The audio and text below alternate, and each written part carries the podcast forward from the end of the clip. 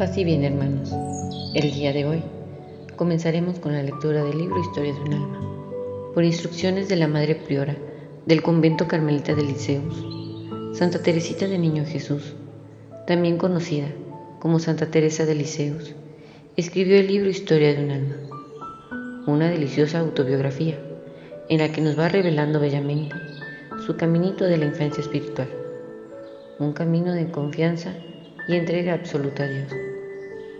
Teresita se contaba a sí misma entre las almas pequeñas. Decía, yo soy un alma minúscula que solo puede ofrecer pequeñeces a nuestro Señor. Y también decía, te ruego que poses tus divinos ojos sobre un gran número de almas pequeñas. Santa Teresita nos anima a hacer por amor a Dios nuestras labores cotidianas con humildad y entrega, por simples que sean. Quiero pasar mi cielo haciendo el bien en la tierra. Expresa con ternura. Nos enseña a servir a los demás con amor y perfección, viendo en ellos a Jesús. Manifestar el amor y ser mejores cada día con los demás, en los detalles de todos los días. Santa Teresita nos enseña a tener paciencia ante las dificultades de la vida. Solo estando cerca de Dios, el sufrimiento se hace dulce. Para esto, el secreto es reconocer nuestra pequeñez ante Dios y reconocerlo como Padre nuestro y de nuestros hermanos. Tener una actitud de niño al amar a Dios, es decir, amarlo con simplicidad, con confianza absoluta, con humildad sirviendo a los demás. Comenzamos con la lectura del primer capítulo. Primeras notas de un canto de amor. Recuerdo de los dos a los cuatro años. A la reverenda Madre Inés de Jesús, quien era Paulina, la hermana de Santa Teresita. A vuestra reverencia, Madre querida, a vuestra reverencia, que es dos veces mi madre confío la historia de mi alma. El día en que me la pidió, temí que se disipara mi corazón, pero desde entonces, acá me ha hecho comprender Jesús que obedeciendo con sencillez le sería agradable. Comenzaré pues a entonar el cántico que repetiré eternamente, las misericordias del Señor. Antes de tomar la pluma, heme postrado ante aquella imagen de María Santísima que tantas pruebas ha dado a mi familia de la maternal preferencia de la Reina del Cielo. Le he suplicado que guíe mi mano para que no trace ni una sola línea que no sea de su agrado. He abierto luego los santos evangelios, tropezando mis ojos con estas palabras.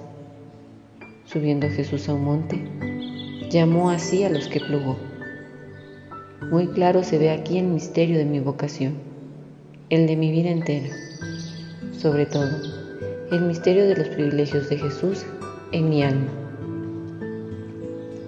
No llama el Señor a los que son dignos, sino a quienes le place, según dice la Escritura. Dios se compadece de quienes quiere y usa de misericordia con quien le place hacerlo. No obra por sí el que quiere ni el que corre, sino Dios que le hace misericordia. Durante mucho tiempo me pregunté por qué tenía Dios sus preferencias, por qué no repartía por igual sus mercedes. Extrañaba yo verle prodigar favores extraordinarios a pecadores tan grandes como Pablo, Agustín, María Magdalena y tantos otros a quienes obligaba, por decirlo así, a recibir sus gracias. Cautivábame también la atención a leer la vida de los santos, ver cómo acariciaba el Señor a ciertas almas desde la cuna al sepulcro, apartándoles del camino todos los obstáculos que le impedían llegar a Él, sin permitir que el pecado empañara jamás el nítido esplendor de su vestidura bautismal. Me preguntaba a mí misma, ¿por qué los pobres salvajes, por ejemplo, mueren casi todos sin haber podido siquiera pronunciar el nombre de Dios. Jesús se dignó ilustrarme acerca de este misterio. Puso ante mi vista el libro de la naturaleza y vi que todas las flores por él creadas eran hermosas, que el esplendor de la rosa y la blancura de la azucena no amenguan en nada el perfume de la humilde violeta, ni quitan nada la sencillez encantadora de la margarita. Comprendí que si todas las flores quisieran ser rosas, perdería la naturaleza su galanura primaveral y ya no estarían los campos esmaltados de florecitas. Lo mismo ocurre en el jardín animado del Señor, en el mundo de las almas, pues a semejanza de las rosas y las azucenas, le plugó crear los grandes santos, mas también creó otros más pequeños, que se contentaran con ser humildes violetas o sencillas margaritas, destinadas a recrear sus divinos ojos cuando los inclina a sus pies. Cuanto más las flores se gozan en hacer la voluntad divina, tanto más perfectas son. Comprendí además otra cosa, y es que el amor de nuestro Señor revelase lo mismo en el alma más sencilla, que no pone ningún obstáculo a su gracia, que en la más sublime. En efecto, propio del amor es humillarse. Si todas las almas se asemejan a las de los santos doctores que iluminaron la iglesia, parece que Dios no descendería bastante bajo, llegándose a ellas. Pero ha creado también al niño desvalido, que nada sabe sino gemir débilmente. Ha creado al pobre salvaje, sin más brújula para gobernarse que la ley natural. Y hasta esos corazones se digna bajar. Estas son las flores del campo, cuya sencillez le enamora y por el solo hecho de descender tan bajo muestra al Señor su infinita grandeza. A la manera como el sol alumbra a la vez el alto cedro y la florecita, ilumina el astro divino a cada alma en particular, sea grande o pequeña, y todo le encamina a su bien. Al igual que en la naturaleza, están dispuestas las estaciones de manera que a su debido tiempo florezca hasta la más humilde margarita. Sin duda se preguntará sorprendida, madrecita mía, ¿a dónde quiero ir a parar con estos preámbulos que en nada se relacionan con mi vida? Pero, ¿no me ha ordenado que exprese sin trabas de ninguna especie lo que naturalmente me venga al pensamiento? ¿No es, pues, mi vida propiamente dicha la que encontrará en estas páginas, sino más bien mis pensamientos acerca de las gracias que se ha dignado concederme nuestro Señor. Me encuentro en aquella época de mi existencia en que puedo echar una ojeada al pasado. Han madurado mi alma en el crisol de las pruebas interiores y exteriores. Hoy, cual la flor después de la tormenta, levanto la cabeza y veo realizarse conmigo las palabras del Salmo. El Señor es mi pastor, nada me faltará. Él me hace descansar en pastos amenos y fértiles. Me lleva suavemente a lo largo de las aguas. Conduce mi alma sin cansarla. Pero aunque bajase al valle de la sombra de la muerte, no temería ningún desastre, porque tú estarás conmigo, Señor. Sí, siempre ha sido el Señor conmigo, compasivo y benigno, tardo en airarse y de gran clemencia. Por tanto, es dicha verdadera para mí celebrar sus inefables beneficios al referirlos a vuestra reverencia, Madre mía. Voy pues a escribir la historia de esta florecilla recogida por Jesús. Mas para vuestra reverencia solemne, con esta convicción, hablaré con entera confianza, sin cuidarme del estilo ni de las muchas digresiones que haré. El corazón de una madre entiende siempre a su hija, aunque solo sepa ésta balbucear. Tengo la seguridad de que vuestra reverencia me comprenderá y me adivinará por ser la que ha formado y ofrecido a Jesús en mi corazón. Si una florecita tuviera el don de la palabra, me parece que diría con sencillez cuánto ha hecho Dios por ella y no intentaría ocultar sus dones. So pretexto de humildad, no dirá que carece de gracia y de fragancia, que el sol ha descolorido su esplendor y la tormenta tronchó su tallo, teniendo la convicción de que es todo lo contrario. La flor que va a referir su historia se regocija al tener que publicar las atenciones verdaderamente gratuitas de Jesús. Reconoce que nada había en ella capaz de atraer sus divinas miradas, que solo su misericordia la ha colmado de bienes. Él es quien la hizo nacer en una tierra santa, saturada de fragancia virginal. Él es quien la hizo preceder de ocho azucenas resplandecientes de blancura. Su amor quiso preservarla del envenenado soplo del mundo, y cuando apenas comenzaba a entreabrirse su corola, la trasplantó el buen maestro en la montaña del Carmen, selecto jardín de la Virgen María. En breves palabras, acabo de resumir lo que Dios ha hecho conmigo. Madre mía, entraré ahora en los detalles de mi infancia. Sé que para cualquier otra persona resultaría enojosa esta relación, pero su corazón de madre se complacerá en leerla Además los recuerdos que voy a citar son también los suyos, ya que pasé a su lado mi infancia y tuve la, dicha de pertenecer a los piadosos padres que nos rodearon de los mismos cuidados ternuras. Dígnese bendecir a la menor de sus hijas y ayúdela a cantar las divinas misericordias. Hasta mi entrada en el Carmen, distingo en la historia de mi alma tres periodos muy bien determinados. A pesar de su corta duración, no es el primero el menos fecundo, mucho menos en recuerdos.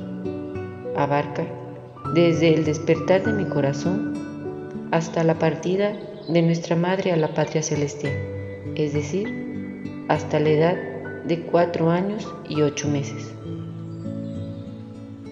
Dignóse Dios abrir mi inteligencia muy temprano y grabar tan profundamente en mi memoria los recuerdos de la infancia, que esos sucesos pasados me parecen ocurridos ayer. Sin duda, quería Jesús darme a conocer y apreciar a la Madre incomparable que me diera. Ay, su mano divina pronto me la arrebató para coronarla en el cielo. El Señor se ha complacido en rodear de cariño mi vida entera. Mis primeros recuerdos están llenos de las más tiernas sonrisas y caricias. Mas no solo colocó junto a mí tanto amor, sino que también lo infundió en mi corazoncito, haciéndolo tierno y sensible. No es posible imaginar hasta qué punto amaba yo a mi padre y a mi madre. Mi índole, naturalmente expansiva, les demostraba este amor de mil maneras. Hoy no puedo menos que reírme al recordar los medios que empleaba en aquella época de mi vida.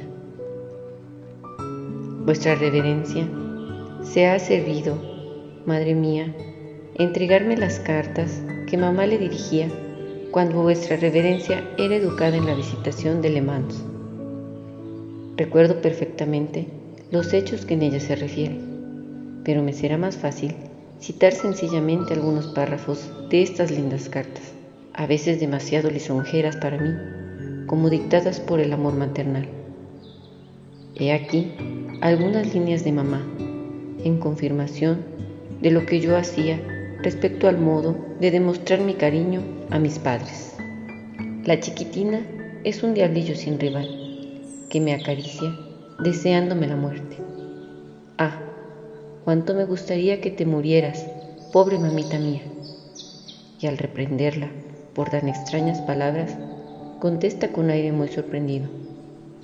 Pero si yo lo digo, para que te vayas al cielo, ya que tú afirmas que para ir allá, a uno de morir. Cuando la dominaban estos extremos de amor, también le deseaba la muerte a su padre. Esta hija de mi alma no me quiere dejar un momento, Continuamente está pegada a mí. A todas partes me sigue con alegría, particularmente al jardín, pero no quiere quedarse en él si yo no estoy con ella. Llora de tal manera que se ven obligados a traerme. No hay quien le haga subir las escaleras solita, sino es llamándome a cada ocasión. Mamá, mamá, tantos escalones, tantos mamá. Y si por desgracia dejó de contestarle una sola vez, aquí estoy, hijita mía, se para en seco sin avanzar ni retroceder un paso. Iba yo a cumplir tres años cuando escribí a mi madre lo siguiente. El otro día me preguntaba Teresita si iría al cielo. Si eres muy buena, sí que irás, le contesté. Ay, mamá, replicó. Entonces, si no fuera buena, me iría al infierno. Pero yo haría una cosa. Me iría volando a juntarme contigo que estarías en el cielo. Y tú allí me apretarías muy fuerte en tus brazos. ¿Y cómo se arreglaría Dios para separarme? Leí claramente en sus ojos que estaba tan persuadida de que Dios nada podría con ella si se escondía en los brazos de su madre. María ama mucho a su hermanita, porque es una niña que a todos nos da muchas alegrías. En su franqueza extraordinaria, graciosísimo es verla correr tras de mí para hacerme una confesión. Mamá, he empujado a Celina una vez, le he pegado una vez, pero no volveré a hacerlo más. En cuanto cometen la menor travesura, ha de enterarse todo el mundo. Ayer, porque rasgó sin quererlo una esquinita del papel de la pared, daba lástima ver cómo se puso, pidiendo además que le dijeran al punto a su padre. Cuando entró éste en casa, cuatro horas después de lo sucedido, nadie se acordaba ya de nada de lo que había pasado. Pero ella corrió a decirle a María, cuéntale pronto a papá que he rasgado el papel y allí estaba como un criminal que espera su condena, pues se le ha metido en la cabecita que si se acusa, la perdonarán más fácilmente. Al ver aquí el nombre de mi querido papá, me vienen espontáneamente a la memoria ciertos recuerdos muy alegres. Siempre que entraba en casa, corría invariablemente a su encuentro. Me sentaba en una de sus botas y en esta posición me paseaba por las habitaciones y por el jardín todo el tiempo que se me antojaba. Decía mi madre riendo que hacía siempre mi santa voluntad. Y él contestaba, ¿qué quieres? Si es la reina. Y estrechándome en sus brazos, me besaba y acariciaba de mil maneras. Mas de ningún modo puedo decir que me mimara. Recuerdo muy bien que un día me columpiaba jugueteando.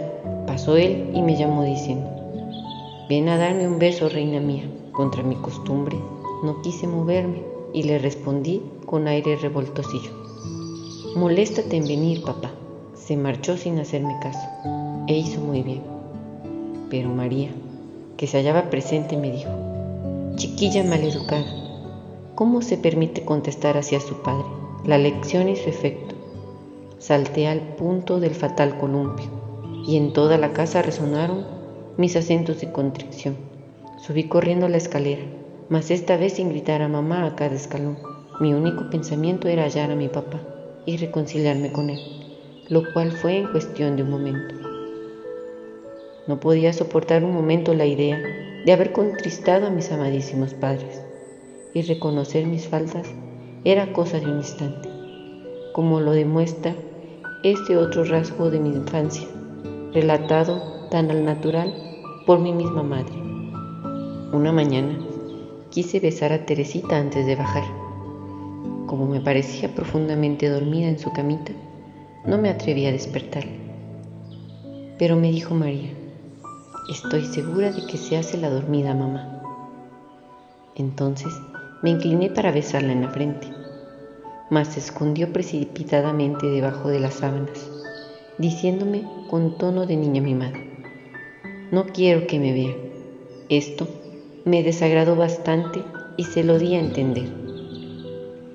No habían transcurrido ni dos minutos cuando la oí llorar y de pronto, con gran sorpresa mía, la vi a mi lado, había saltado solita de la cama, había bajado la escalera con los pies descalzos, enredándose en su camisa de dormir, más larga que ella, y con la carita inundada de lágrimas, me dijo, echándose a mis pies, Mamá, mamá, he sido mala, perdóname. Bien pronto quedó perdonada. Tomé en los brazos a mi querido querubín y estrechándola contra mi corazón, lo cubrí de besos. Recuerdo también el grandísimo cariño que sentí desde entonces por mi querida madrina, que era mi hermana mayor, María, que acababa de terminar sus estudios en la visitación, sin darlo a entender. Fijaba mi atención en todo lo que pasaba y decía en torno mío. Recuerdo también el grandísimo cariño que sentí desde entonces por mi querida madrina, mi hermana mayor María, que acababa de terminar sus estudios en la visitación. Sin darlo a entender, fijaba mi atención en todo lo que pasaba y decían en torno mío. Me parece que juzgaba las cosas tal como ahora. Estaba muy atenta de lo que mi madrina enseñaba a Celina y para alcanzar el favor de ser admitida en su cuarto durante las lecciones, estaba muy quieta y le obedecí en todo. En recompensa, me colmaba de regalos, los cuales, a pesar de su poco valor, me proporcionaban grandísima alegría. Verdaderamente, sentíame orgullosa y satisfecha de mis dos hermanas mayores. Pero como me parecía que Paulina estaba muy lejos, todo el santo día, no pensaba sino en ella. Cuando apenas empezaba a hablar, y me preguntaba mi madre, ¿en qué piensas? Invariablemente le respondía, en Paulina. Oí decir a veces que Paulina sería monja, y sin saber a punto fijo lo que significaba esto, pensaba, yo también seré monja. Este es uno de mis primeros recuerdos. Desde entonces jamás cambié de resolución. El ejemplo de esta querida hermana fue pues lo que me llevó desde la edad de dos años en pos del celestial esposo de las vírgenes. Cuántos dulces recuerdos quisiera confiarle aquí, Madre mía, acerca de mis relaciones con vuestra reverencia, pero me extendería demasiado. Mi querida Leonía ocupaba también lugar preferente en mi corazón. Me quería mucho y cuando volvía de clase, al anochecer, Mientras la familia estaba de paseo, se quedaba conmigo. Todavía me parece escuchar su dulce voz y las bonitas cantinelas que me cantaba para hacerme dormir. Recuerdo perfectamente la ceremonia de su primera comunión. Mi madre, siguiendo la piadosa costumbre de las familias acomodadas de Alençon, visitó a una niña pobre, que fue la compañera de mi hermana en aquel bendito día. También me acuerdo muy bien de ella. No se separó un instante de Leonía y por la tarde, en el convite de la familia, le reservaron el sitio de honor. Desgraciadamente, era yo demasiado pequeña para asistir a aquel piadoso festín, pero algo participé de él, gracias a la bondad de mi padre, que a la hora de partir el postre fue a llevar a su reinecita su parte del gran pastel. Réstame ahora hablar de mi compañera de infancia, de mi Celina. Son tantísimos los recuerdos que conservo de ella que no sé cuáles escoger. Las dos nos entendíamos perfectamente, pero yo era mucho más viva y menos ingenua que ella. La siguiente carta le recordará, madre mía, a qué extremo llegaba su dulzura y a qué otro mi malignidad. Tenía yo entonces cerca de tres años y Celina seis y medio. Mi Celinita es muy inclinada a la virtud. En cuanto al huroncito, no se sabe aún qué tal será. Es tan chiquitín y tan atolondrado. Es una niña muy inteligente, pero su carácter es mucho menos manso que el de su hermana y sobre todo su terquedad es casi invencible. Cuando dice que no, nada la hace ceder. Pasaría todo el día y la noche entera encerrada en el sótano antes de decir que sí. Tenía yo además un defecto que no mencionaba mi madre en sus cartas. Tal era un amor propio excesivo. Como muestra, citaré dos ejemplos. Un día, queriendo probar mi madre, hasta dónde llegaba mi orgullo, me dijo sonriendo, Teresita, si besas el suelo, te daré diez centavos. Esto era para mí una fortuna, y para ganarla en aquella ocasión, no tenía que rebajar mucho mi grandeza, pues mi exigua personita se elevaba muy poco sobre el suelo. Esto, no obstante, se reveló mi orgullo, y poniéndome muy tiesa, contesté a mi mamá, oh no, mamita, prefiero quedarme sin los diez centavos. En otra ocasión, habíamos de ir a casa de unos amigos que vivían en el campo. Mamá le dijo a María que me pusiera mi mejor vestidito, recomendándole que no me dejara los brazos al aire. No repliqué ni una sola palabra y hasta demostré la indiferencia que deben tener los niños a esta edad. Pero pensé interiormente, hubiera estado mucho más linda con mis bracitos al aire. Me hago cargo muy bien de que con semejante naturaleza, de no haber sido educada por padres virtuosos, hubiera sido muy mal andada en el tiempo y aún quizá me hubiera condenado eternamente. Pero Jesús velaba por su pequeña esposa e hizo que todos sus defectos se volvieran provechosos para ella, pues combatidos a tiempo, le sirvieron para adelantar en la perfección. Efectivamente, bastaba que me dijeran una sola vez, tal cosa no se hace, para que el amor propio y el amor al bien me impidieron volver a hacerlo. Por las cartas de mi querida mamá, veo con gusto que conforme iba creciendo, le daba más consuelo. Los buenos ejemplos que tenía ante mi vista me impulsaban a imitarlos. Véase lo que escribía mi madre en 1876.